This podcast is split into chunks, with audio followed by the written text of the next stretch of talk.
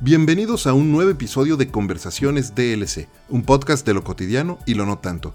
Yo soy Efraín Mendicuti y como saben he creado este espacio para conversar con distintos líderes de pensamiento, negocios, educación y cultura en el mundo de habla hispana y compartir con todos ustedes cómo estos líderes con su trabajo y ejemplo nos muestran la forma en la que todos nosotros podemos hacer en nuestras vidas de lo cotidiano algo extraordinario.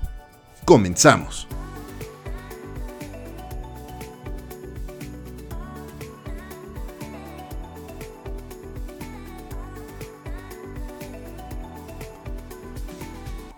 Debo confesar que me considero profundamente afortunado por poder producir y conducir este podcast. Durante muchísimos años mantuve la idea de hacerlo al margen por miedo a francamente ya no sé qué. Cierto es que hace muchos años lancé una iniciativa similar que después de un par de años y por razones que ya ni siquiera valen la pena contar, terminó. Y terminó dejándome con una sensación de no poder confiar de nuevo en nadie más. En ese entonces decidí regresar 100% a mi carrera corporativa, enfocarme totalmente en mi trabajo. Y sí, quise seguir estudiando y seguir preparándome, pero traté de guardar todo eso que aprendía solamente para mí, lo que resultó en una frustrante acumulación de cosas que quería compartir y que no me decidí hacer. ¿Han sentido alguna vez ese dolor de garganta resultante de no decir lo que quieren decir? Así viví durante mucho tiempo. Y hace poco más de un año, en octubre 28 del 2018 para ser exacto, estuve en una volcadura de auto. No, no iba yo conduciendo, ni íbamos a exceso de velocidad, ni circulábamos a altas horas de la noche. Era un domingo, eran las 11 de la mañana, iba yo en un Uber rumbo al aeropuerto.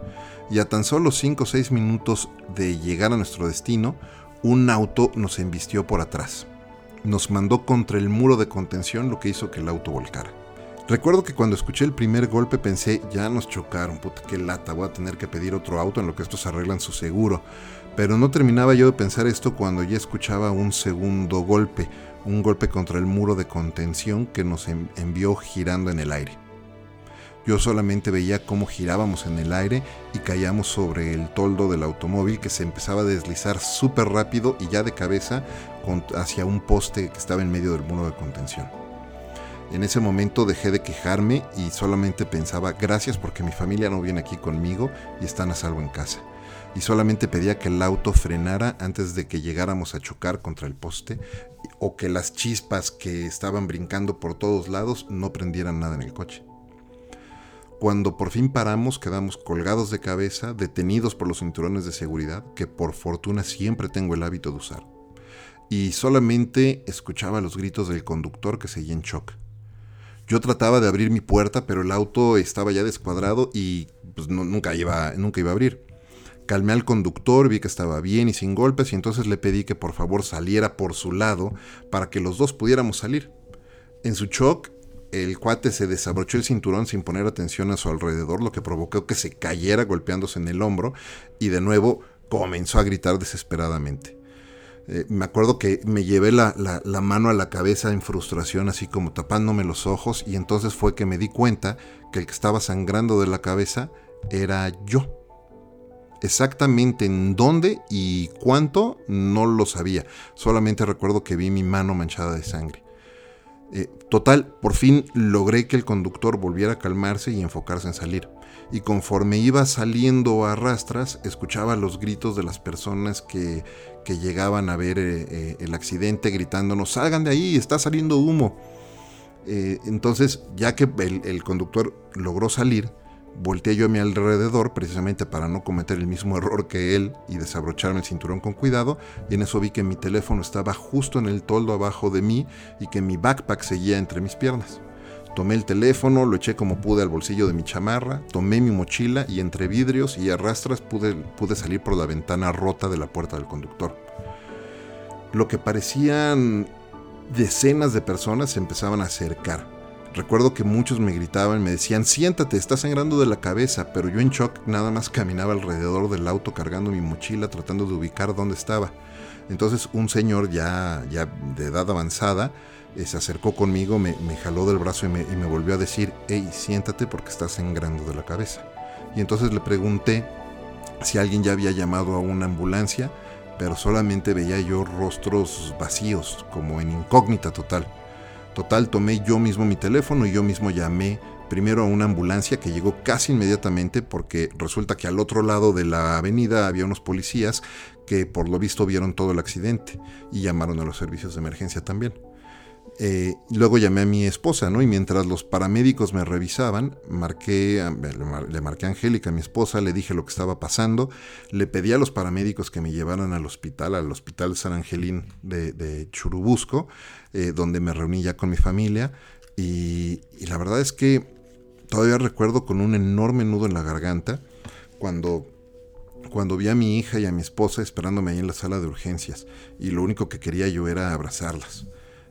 Por fortuna estaban bien, por fortuna yo estaba bien y en el hospital me atendieron, me hicieron estudios, todo lo que me tenían que estudiar y vieron que estaba bien, no tenía nada, nada grave por fortuna, ni siquiera fue necesario eh, hacer alguna sutura en la cabeza, resultó que era solamente un fuerte raspón y un fuerte golpe y por el golpe me mandaron a mi casa a estar en observación y en reposo por 72 horas. Y esa fue la primera vez en años años que estaría yo en total reposo por más de tres días sin siquiera tocar mi computadora o hablar algo sobre el trabajo. 72 horas de pura e inevitable reflexión, de estar analizando y preguntándome si estaba haciendo lo correcto en mi vida. ¿Estaba realmente viviendo la vida que quería vivir? ¿Estaba haciendo lo que quería hacer? Sabía que en mi vida familiar y en lo personal estaba muy bien. Y es que siempre, y como lo he platicado en otros episodios, siempre he puesto a mi familia por encima de absolutamente todo. Sabía que de salud había mejorado muchísimo mis hábitos en los últimos años y estaba bien, pero sabía que algo más me faltaba hacer. Me encantaba mi trabajo, pero algo seguía faltando.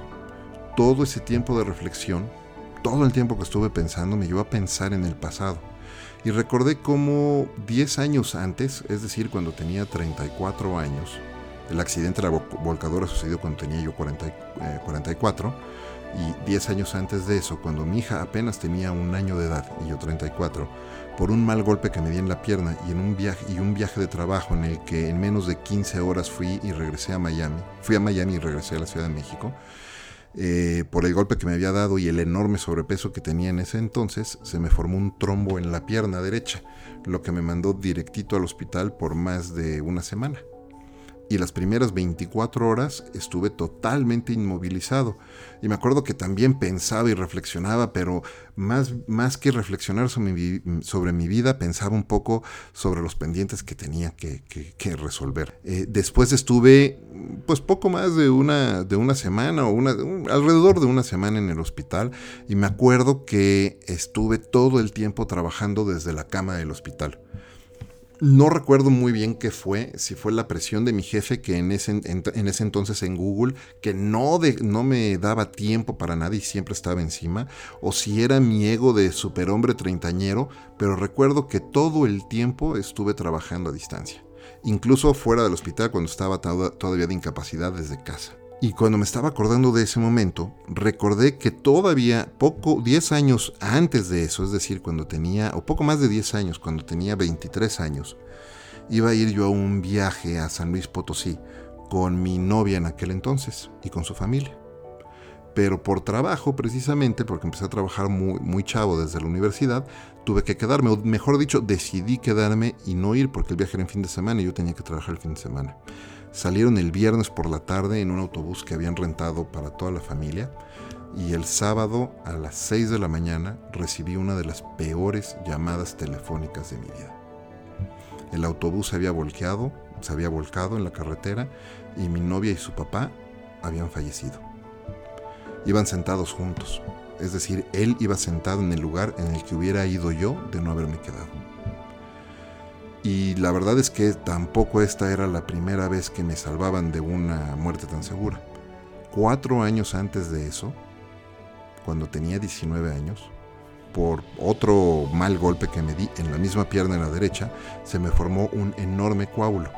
Años después ya resultó que eh, hay una condición que, me, que hace que, que coagule más de lo que anticoagulo, pero en ese momento no sabíamos, tenía yo solamente 19 años, así que nadie a nadie se nos ocurrió que podía ser eso un coágulo y no le prestamos atención. Pasaron cinco días después del golpe y ese gran dolor de la pierna se me quitó y entonces me empezó otro dolor todavía más fuerte en la espalda, porque el coágulo se había movido de la pierna al pulmón. De hecho, en mi pulmón izquierdo tengo una cicatriz de un par de centímetros de, un pequeño microinfarto en el pulmón a raíz de, de esa trombosis. Y por fortuna la trombosis eh, eh, eh, hizo, resultó o estalló cuando ya estaba yo en el hospital haciéndome estudios para ver qué demonios tenía, y ahí fue donde descubrieron, en, e, literal, a escasos minutos de la trombosis, que, que, era lo que estaba sucediendo. Y de ahí, de estarme haciendo un estudio que se llamaba gamagrama, me mandaron directo a coronarios en terapia intensiva y ahí a mis papás me acuerdo que les dijeron que tratarían de hacer lo posible.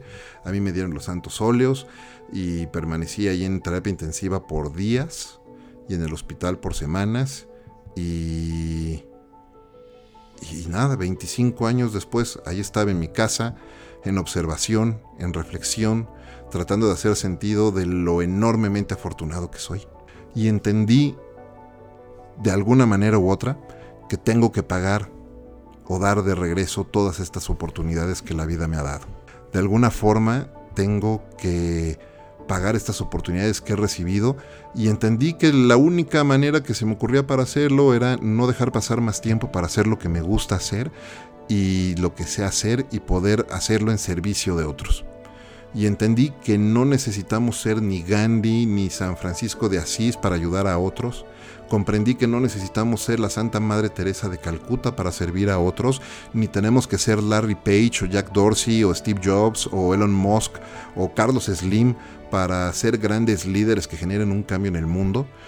Y entendí que todos nosotros, todos, cada uno de nosotros tenemos la capacidad de ser grandes líderes desde nuestro lugar en el mundo y que desde nuestro lugar en el mundo podemos hacer mucho, muchísimo más por los demás y que a veces solamente nos hace falta darle mayor alcance a nuestra voz, darle mayor alcance a nuestra historia, compartir nuestro pensar.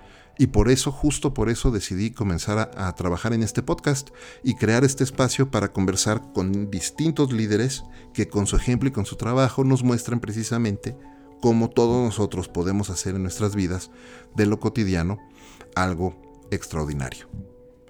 Crear un espacio para aprender sobre su trayectoria, sobre los retos que han enfrentado, sobre los éxitos que han logrado, los fracasos que han tenido y las lecciones que han aprendido. Un espacio para aprender de su experiencia, para conocer sus mejores prácticas, sus hábitos y sus rutinas y que todo esto lo podemos también aprender a que todo esto lo podemos adoptar en nuestras propias vidas. Y así, con profundo agradecimiento y lleno de muchísimo aprecio, puedo hoy compartir algunas de las lecciones que a lo largo de estos primeros 40 episodios, eh, estos increíbles líderes nos han compartido.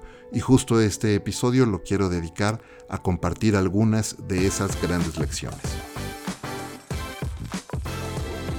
De los rasgos que más comparten estos grandes líderes es su adaptabilidad al cambio.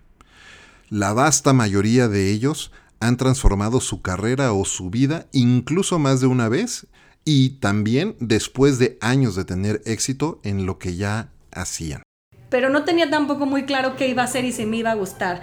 Pero una de las reglas clave en este mundo de tecnología era como eh, navegar la ambigüedad o poderte adaptar de una manera pues, fácil o, flexible, ¿no? A veces venimos como de este mundo como un poco cuadrado y esto, estas compañías se mueven muy rápido, se reestructuran cada dos años, entonces tienes como que aprender a vivir en este constante cambio y creo que ese fue uno de los puntos clave que me ayudó a mí a entrar a Google, de adaptarme rápidamente, de soportar de alguna manera ir algunos pasos para atrás cuando salí de Leo yo ya era directora de cuenta, tenía equipo a mi cargo y tal, y cuando llegas a estas compañías pues medio startup, pues resulta que no, que tienes que ver desde facturas, estrategia, este, traer el café, sacar tus copias, eh, instalar tu computadora, eh, todo es hands-on, entonces eh, adaptarte a esta situación y ser de alguna manera humilde creo que es como uno, uno de los puntos que a mí me ayudó. Y la segunda es como hablar, alzar la voz. eh, muchas veces estamos acostumbrados a que la gente te diga, ay, te veo súper bien para esta nueva oportunidad. En estas compañías no existe. Si tú no levantas la voz, es muy raro que, que, alguien llegue y te proponga un nuevo proyecto y así es como caí en su momento en YouTube. Eh, de hecho, le habían dado el proyecto a alguien más y a mí me parecía una plataforma increíble. Como yo hacía anuncios, según yo dominaba el tema de video, obvio me di cuenta que no, aprendí en el camino. Pero fui, levanté la mano, dije yo quiero este proyecto y fue como, ah, perfecto, tenlo. Exacto, es como esa necesidad de aprender y también eh, el probar, o sea, el, no quedarte con las ganas. Si tienes ganas de emprender un negocio, inténtalo, hazlo conscientemente, hazlo lo más planeado que se pueda, ¿no? objetivamente, pero mete la emoción también y no te quedes nunca con las ganas. Eh, mi profesión siempre ha sido la de curioso y la de una persona que siempre se ha preguntado qué pasa así eh, y que ha tomado decisiones de ver eh, qué sucede si tomas la decisión de cambiar cada X tiempo la actividad a la que se dedica. así que por el camino he sido muchas cosas y básicamente casi todas las que he escogido durante mi vida tuvieron que ver con... No, fueron tanto elecciones activas como el rechazo de las otras opciones que tenía por delante. Hasta que hace aproximadamente eh, tres años, después tomé una decisión en positivo, que es la de pensar en el futuro a, medio y largo plazo de una manera más eh, estudiada y sistemática sé más atrevido. Yo, la verdad es que mi vida, no sabes cuántas veces evité y evadí eh, oportunidades. Por miedo, por, por, estar cerrado, por decir, no, como yo me arrepiento, ¿no? O sea, todas las cosas que pude haber hecho.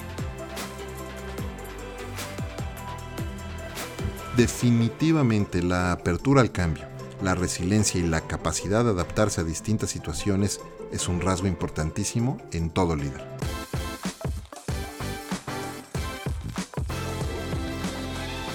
Otra de las cosas que más me gusta aprender de estos líderes son los hábitos y las rutinas que han establecido para poder hacer hoy todo lo que hacen.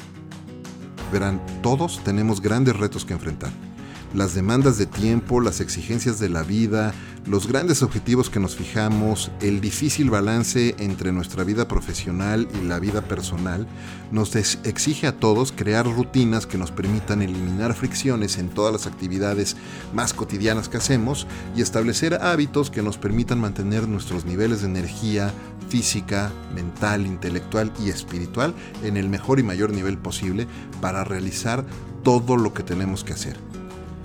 Yo a estas rutinas les llamo los Big Fives y a estos hábitos les llamo mis Daily Seven o 7 al día. Pero antes de hablar de eso, quiero recordar algunos de los hábitos y rutinas de estos mentores. Por lo me estoy levantando a 4 y media de la mañana tres veces por semana a meditar y hacer ejercicio. Créeme, nunca, nunca se me hubiera ni imaginado que era posible. No es que si me lo preguntabas te decía, no, no, no, no, era un impensable y, hoy lo estoy haciendo. Entonces, de repente tengo espacio para mí, tengo espacio para, hacer actividad física, me estoy cuidando, bueno, de hecho lo fui a ver a, Novoa, gracias. Este, y, hay, todo como una nueva toma de, de entender que no sirvo yo en mi trabajo, ni voy a brindar lo mejor de mí, si yo no estoy bien física, mental, psicológica, espiritualmente, necesito acomodarme ahí adentro. Lo cual también representó un volver a acomodar algunas cosas, ¿no? Porque fue, ok, hay que hacer dieta, híjole. Ay, justo ahora, bueno, ah, pero hay que hacerlo y hay que hacerlo, y hay que hacerlo, y, y cuando uno empieza a entender lo que en realidad, eso es te hace bien y te termina y me siento mucho mejor, tengo más energía. Y, mi mujer me dice, pero no estás arruinado, te levantas cuatro y media. No te explico, estoy hecho una tromba. Me voy a dormir nueve y media porque sé que me tengo que levantar otro, pero tengo una energía dentro que exploto. Me despierto a las 4 de la mañana para tomarme jugo de que me sirve mucho. Luego ya me vuelvo a dormir otro ratito, me despierto a las 6 para prepararme para hacer y después de eso me voy otro ratito más. Entonces ya para los lunes, miércoles y viernes hago hasta las 10 de la mañana, los martes y los jueves hasta las 8 y media, de 7 a 8 y media. Y luego ya empiezo a trabajar, empiezo a, pues, ahora sí que llevar a mi hija a la escuela, la otra ya está estudiando fuera. eh, y pues a trabajar, a ver proyectos en caso de que tenga que viajar a hacer lo de las, eh, la, la conferencia, preparar lo que tenga que hacer. Trato de alternar, no trato, o sea, planeo mi mes, planeo mis actividades y busco alternar lo que es eh, seguir aprendiendo. Estoy, estudiando, este, tengo tiempo para, o sea, tengo que darme tiempo para leer, para hacer mi, mi- ejercicio, para trabajar y también para desconectarme. O sea, para mí es muy importante ir a la naturaleza, entonces ya sea caballos, que ahorita montamos mucho, entonces me voy a la sierra y andamos caballo o me voy caminando. Entonces la semana pasada me tocó caballo, ahora esta semana me tocó montaña. Y así es, es estar equilibrando las actividades que me nutren, porque no nomás es pasarla bien o divertirme, o sea, yo realmente necesito estar en la naturaleza, necesito estar en la montaña, es algo que, que realmente me da fuerza, me nutre y me permite trabajar da la claridad mental que necesito para poder seguir aprendiendo, seguir trabajando y seguir este, desarrollándome y, pues compartiendo con mis hijas y dándole sus tiempos y sus espacios. Fíjate que yo estudié ballet clásico toda mi vida, o sea, dejé de bailar como a los 30 y ya había nacido mi hijo mayor y ahí es cuando dejé de bailar. Y, y lo que dices, Efraín, es clave. De hecho, eh, creo que algo que también en lo que tenemos que trabajar mucho todos es en disciplina, constancia, perseverancia, enfoque que esos son hábitos fundamentales financieros, en salud, en el amor. O sea, tú también tienes que ser constante y perseverante en, en- en tu relación de pareja. Y yo eh, aprendí mucho de esas cosas, no en la escuela, fíjate, sino lo aprendí en el ballet en físicamente, ¿no? Como, como pues lo que comes, tus, mis rutinas de las clases, de los ensayos, que tenía que ser muy enfocada para poder poder con las dos cosas, para poder con mi carrera de bailarina y para poder con mi carrera de estudiante. Entonces yo, por ejemplo, en la mañana, pues yo soy mamá, entonces yo me, de- despierto a las 5 y cuarto de la mañana y lo primero, primero que hago es eh, leer un poco, luego me tomo un té de hierbabuena sola y en silencio. Es como meditar. En ese momento procuro no pensar en nada, sino nada más dejarme sentir el calor del té en mí y, em, percibir el olor y el sabor y todo. Eso me sirve como de meditación. Y después despierto a mis hijas, ya las preparamos para ir a la escuela, les hago su lunch, las peinamos, besitos y todo. Ya que se van, procuro irme a caminar 40 minutos. No, y bueno, y después ya me baño y hago mi rutina de trabajo, de tal manera que a las 3, 4, 5 de la tarde, dependiendo de sus actividades, yo procure ser una mamá al 100%.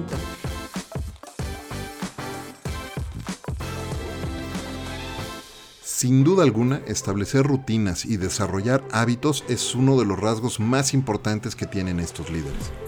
Les comentaba que yo a estas rutinas les llamo los Big Fives o, los o las grandes 5 prioridades. Y a mis hábitos los Daily 7 o 7 al día.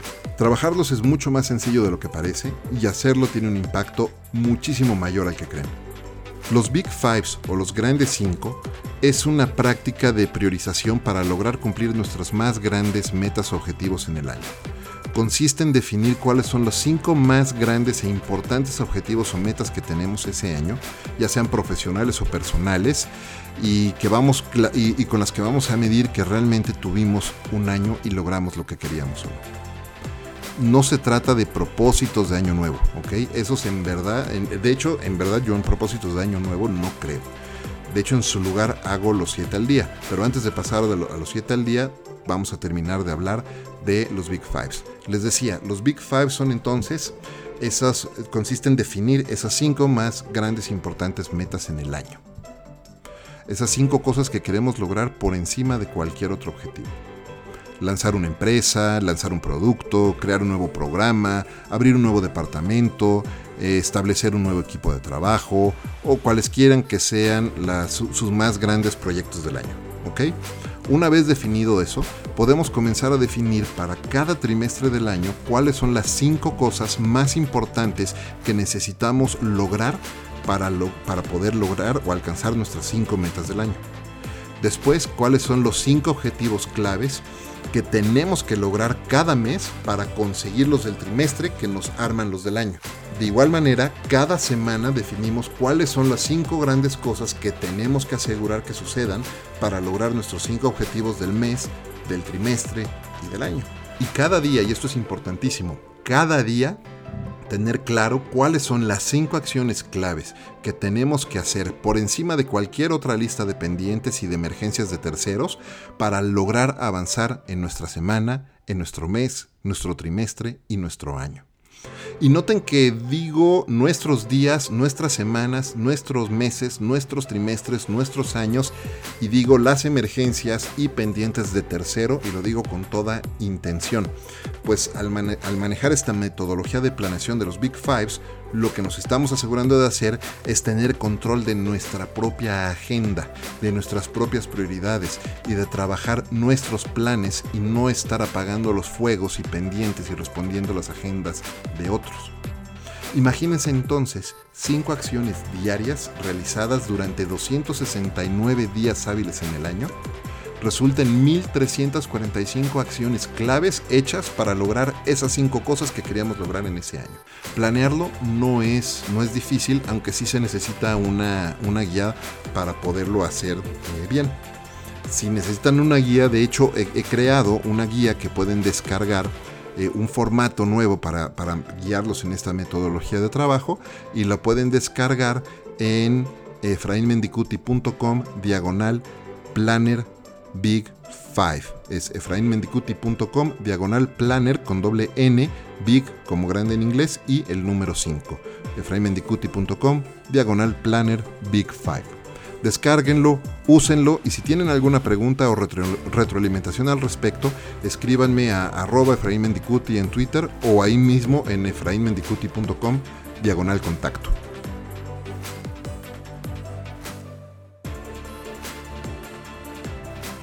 Ahora, hablemos de los 7 del día, porque sin estos 7 del día nuestros Big Five se quedan tan solo a la mitad. ¿Qué quiero decir? Si los Big Five son nuestra guía para lograr los 5 cosas más importantes o 5 metas más importantes que tenemos en el año, los 7 del día son el combustible o la fuente de energía que nos va a permitir trabajar con claridad, energía y, y enfoque en todo lo que queremos lograr. Los siete del día son nuestros no negociables. Son aquellas acciones que independientemente de nuestras prioridades con los Big Fives, necesitamos hacer todos los días para sentirnos enfocados, para sentirnos balanceados y con energía. Son justo esos hábitos que necesitamos desarrollar para vivir la vida que queremos vivir como la queremos vivir. Estos pueden ser, estos siete del día pueden ser muy distintos para cada quien. En mi caso, los siete del día son 1. Dormir todos los días 7 horas y media. Hay quienes solamente necesitan 6 horas de sueño, otros necesitan 9 horas de sueño. Yo he aprendido que para mí, para que yo funcione bien, necesito dormir 7 horas y media todos los días. Y necesito irme a dormir siempre a la misma hora. Porque la ciencia ha comprobado que independientemente de las horas que necesitas para dormir, algo que es crucial es hacerlo siempre a la misma hora. Mi segundo 7 del día es una práctica de agradecimiento. Por años he entrenado a mi mente a que la primer palabra que salga de mis labios todos los días al despertar, y más aún, el primer pensamiento consciente que tenga en el día al despertar, sea gracias. Gracias por un día más. Gracias por una larga lista de apreciación que tengo y que recito todos los días y que me ayuda a darle perspectiva a lo de lo maravillosamente buena que es mi vida. A pesar incluso de los grandes retos que puedo estar enfrentando, ser agradecido me da perspectiva. El tercer 7 del día para mí es el ejercicio. 75 minutos diarios de ejercicio que realizo como mi primera actividad del día. Correr 3 kilómetros y hacer una rutina de ejercicios que, necesito, que, que puedo hacer en casa y no necesito ir a un gimnasio. Hasta este momento, si ven, solamente he hablado de hábitos que se tratan de mí el cuarto 7 del día es con mi familia, es pasar tiempo de calidad en familia. Usualmente en casa aprovechamos el inicio del día en el desayuno o la cena al final del día para estar juntos, pero siempre buscamos tener esos momentos en familia. Los otros tres hábitos no tienen eh, un orden especial, pero son tan importantes como los demás. Uno es comer lo más limpio y sano posible todos los días, cosa que debo confesar aún no logro dominar. La otra es aprender algo nuevo todos los días ya sea leer o escuchar algún buen audiolibro, eh, escuchar un buen podcast, investigar algún tema técnico que necesito para mejorar en mi trabajo o incluso conversar con alguien que considero un mentor o un coach para mí. Y finalmente el último siete del día es intentar siempre hacer algo que me guste, por sencillo que sea, desde ver un simple video de algún tema que me gusta o me divierte, hasta sentarme a tocar los teclados un rato, lo importante es no dejar pasar un día sin hacer algo que me gusta hacer, aunque confieso que también es algo que me sigue costando trabajo realizar. Lo mismo que con los Big Fives, en el planner que he creado está incluido un espacio crucial para recordar cuáles son sus 7, sus Daily Sevens o 7 del día. Así es que de nuevo, si quieren descargar este planner, visiten efrainmendicuti.com diagonal planner Big Five, es decir, efrainmendicuti.com diagonal planner con doble N, Big en inglés, grande en inglés, Five el número 5, y descárguenlo, úsenlo y platíquenme qué piensan de esto. Ahora platiquemos de consejos y de viajes en el tiempo. Una pregunta que he tratado de hacer a todos los líderes y mentores que me han acompañado es qué consejo se darían o evitarían darse a sí mismos si pudieran viajar 10 o bien 20 años atrás para hablar con ellos mismos. Y esto es lo que me han dicho.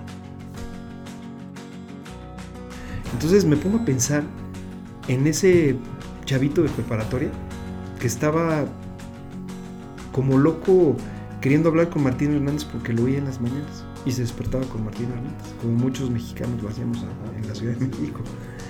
Eh, ¿Y cómo ha ido todo tan rápido? ¿Qué le diría yo a él? Le diría que haga prácticamente lo mismo que hizo. Que no pierda su, su voluntad de conocer. Que no pierda su curiosidad.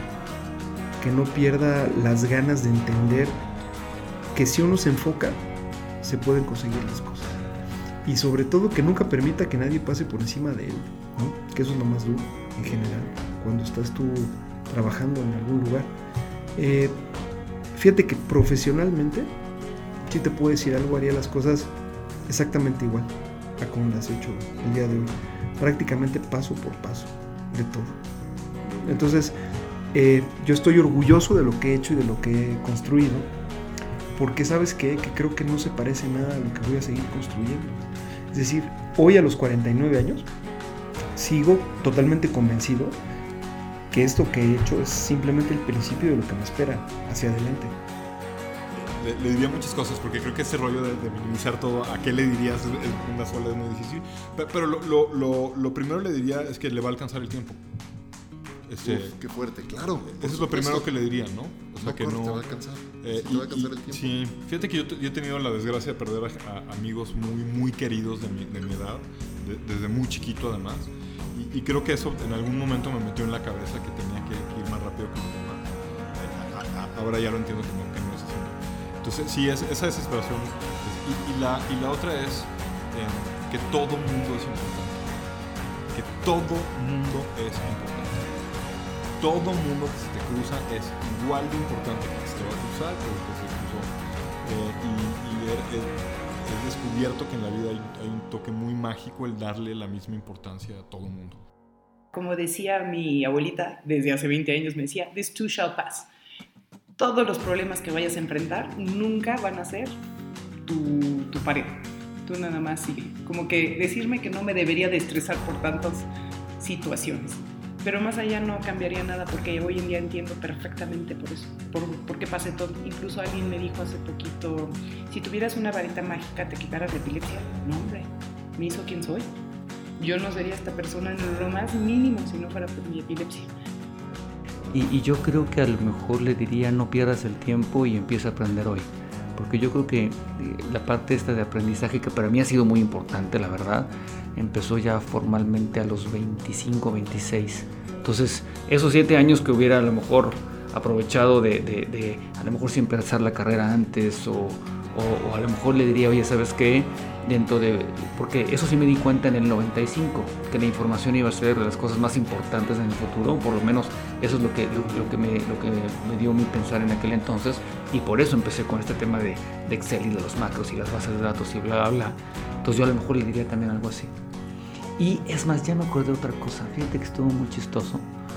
Y, y esta palabra precisamente ayer lo vi, creo que también lo conoces, a, a a Oscar Yasser Noriega, ¿no? Akira, a él, él también es un, una persona que aprecio mucho, que precisamente yo me lo encontré ahí en el ISDI, pero en él después, como hasta los 30 años me di cuenta, él decía que era este, emprendedor, ¿no? Y yo a los 30 años no sabía que era emprendedor. O sea, como que mi cabeza siempre había estado alrededor de ser este, pues, lo que hoy conocemos como entrepreneur, ¿no? De hacer nuevos proyectos adentro, de, pero como empleado. Entonces, probablemente a los 17 años también lo hubiera dicho, oye, a ver, no todo en la vida es ser empleado. Probablemente, si te preparas para, desde antes, para que puedas tener tu propio negocio, yo que también le hubiera dicho eso, ¿no? Que le definiría la palabra de emprendedor a los 17 años a Jorge Aguayo. Y después de escuchar a todos estos eh, líderes compartir y pensan, pensando también en qué me diría yo mismo, concluyo que si yo pudiera viajar en el pasado 10, 20 años atrás, me diría, tranquilo, las cosas van a estar bien, tienes grandes retos, pero vas a seguir avanzando y la vida va a ser mucho más buena contigo de lo que tú te imaginas. Aprecia cada momento, disfruta lo que estás haciendo, disfruta de tu familia, disfruta del momento y sigue avanzando con cuidado, con ganas de hacer lo que quieres hacer. Y finalmente la premisa principal de este podcast Conversaciones DLC es compartir con todos ustedes cómo estos grandes líderes de habla hispana con su ejemplo nos muestran la forma en la que todos nosotros podemos hacer en nuestras vidas de lo cotidiano algo extraordinario. Y esto es lo que nos han compartido. A partir de que empecé a estudiar de esto, encontré que hacer rituales de ciertas cosas más que rutinas, y me gusta llamarle a la rutina de la noche y a la rutina de la mañana un ritual, hacer rituales le da significado. Entonces, algo cotidiano, como lavarte los dientes, si lo conviertes en un ritual, se vuelve más significativo y extraordinario. ¿no? Entonces, para mí, ahorita te decía, mi rutina de ponerme crema, a mis clientas les digo, acaríciate. O sea, eso, es cambiar la perspectiva de me pongo la crema nocturna para la arruga, ¿no? a me estoy acariciando y me estoy apapachando. Pero es, eh, como lo veo, es convertir rutinas que podrían ser aburridas o muy técnicas en rituales de autocuidado. Para mí ahí, ahí reside, sobre todo en estos temas de, de bienestar, en verlo como un ritual de autocuidado para que se vuelva extraordinario en tu vida y tiene impacto en general en, todo, en todos los aspectos de tu vida. Hace rato dijiste una palabra que me encantó, que es gratitud. Entonces yo creo que enfocándose en encontrar a la gente haciendo algo, algo correcto es algo muy importante. Y darle de alguna forma, como dicen este, retóricamente, su palmada en la espalda. Entonces mi trabajo como jefe es encontrar a la gente haciendo algo correcto y sorprenderlos y decirlo, ¿sabes qué? Muy bien hecho. A todo mundo nos gusta el reconocimiento. Entonces, si nosotros como jefe nos encargamos de ver qué están haciendo bien y para que lo repitan, pues yo creo que eso sería algo interesante hacer todos los días y tenerlo como práctica, ¿no? Sorprender a tu gente haciendo algo bien y reconocerlo. Tener la oportunidad de, o más bien darte la oportunidad de observar cosas que consideras que ya están muy vistas porque a lo mejor es el mismo trayecto todos los días de, de la casa al trabajo y del trabajo a la casa. Eh, a lo mejor, eh, eh, o sea, no sé, como todas las cosas que son precisamente cotidianas, ¿no? el, el, darte la oportunidad de verlas siempre como con ojos de, por primera vez. ¿no? Es un ejercicio que a mí me gusta mucho hacer. en la ciudad, por ejemplo, muchas de las veces estoy en una calle y, y, hago el ejercicio de verla como si fuera un turista y descubres cosas bien interesantes.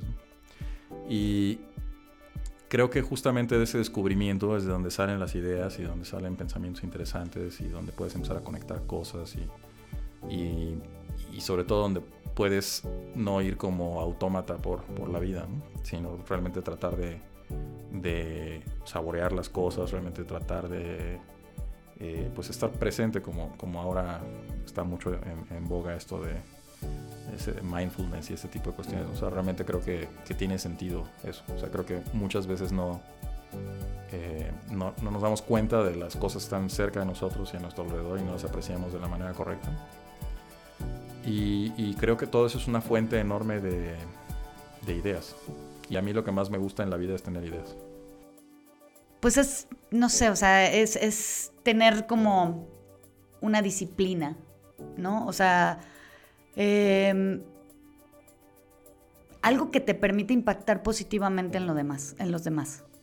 O sea, tomar quizás de lo cotidiano, ¿no? El tuitear cualquier cosa, hacer una publicación, pero hacerla con el sentido de decir, voy a, voy a hacer que alguien lo tome bien, voy a tratar de cambiar la vida de alguien, voy a tratar de cambiar el pensamiento de alguien de manera positiva o sea, creo que eso es algo que, muchas veces no nos damos cuenta que podemos tener el poder de hacer eso. Y mientras más conciencia generes y tengas de que sí lo puedes hacer y lo hagas, creo que vas a terminar haciéndole un bien, un gran bien a muchísimas personas. Pues definitivamente viviendo en el aquí y en el ahora, dándome cuenta en cada momento de lo que realmente estoy haciendo eh, no pasarlo por alto, no dejar que la vida me viva, sino vivir la vida. A mí eso me parece fundamental y yo creo que lo extraordinario lo podemos encontrar hasta en las cosas más pequeñas. Efra, hoy en la mañana, por ejemplo, cuando abrí los ojos, no sé, lo bello del canto de las aves de, en un árbol que tenemos en el centro de la casa, que es enorme y bellísimo me, salía a escucharlas.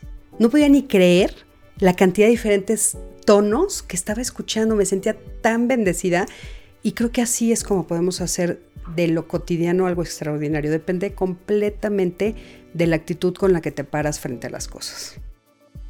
Para mí lo cotidiano es vivir, es todo el tiempo estar vivo. ¿Y cómo lo hago extraordinario? Primero disfrutando. Yo, yo disfruto de esta plática, disfruté hoy en la mañana dar una sesión de coaching, disfruté una hamburguesa que me comí hace ratito, espectacular. Este, eh, voy a ver el fútbol americano anoche y lo voy a disfrutar. Entonces, para mí lo cotidiano es vivir y vivir es extraordinario.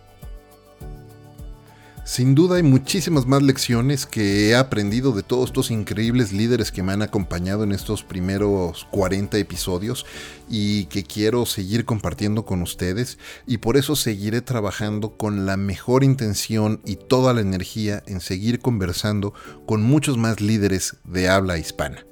Por el momento yo quiero agradecerles a todos ustedes por escuchar este y todos los episodios de Conversaciones DLC y recordarles que este es un programa semanal, así que si no lo han hecho ya, suscríbanse al mismo y compartan este y todos los episodios de Conversaciones DLC con sus amigos, sus familiares, compañeros, etc. Porque estoy seguro que entre ellos habrá quienes puedan beneficiarse de las lecciones que todos estos grandes líderes de habla hispana nos están compartiendo en estos episodios. Gracias de nuevo por escucharme y gracias como siempre al mejor café de México, Ricolto Café, por acompañarme en esta aventura de vida todos los días. Yo soy Efraín Mendicuti y los espero en el siguiente episodio de Conversaciones DLC. Hasta la próxima.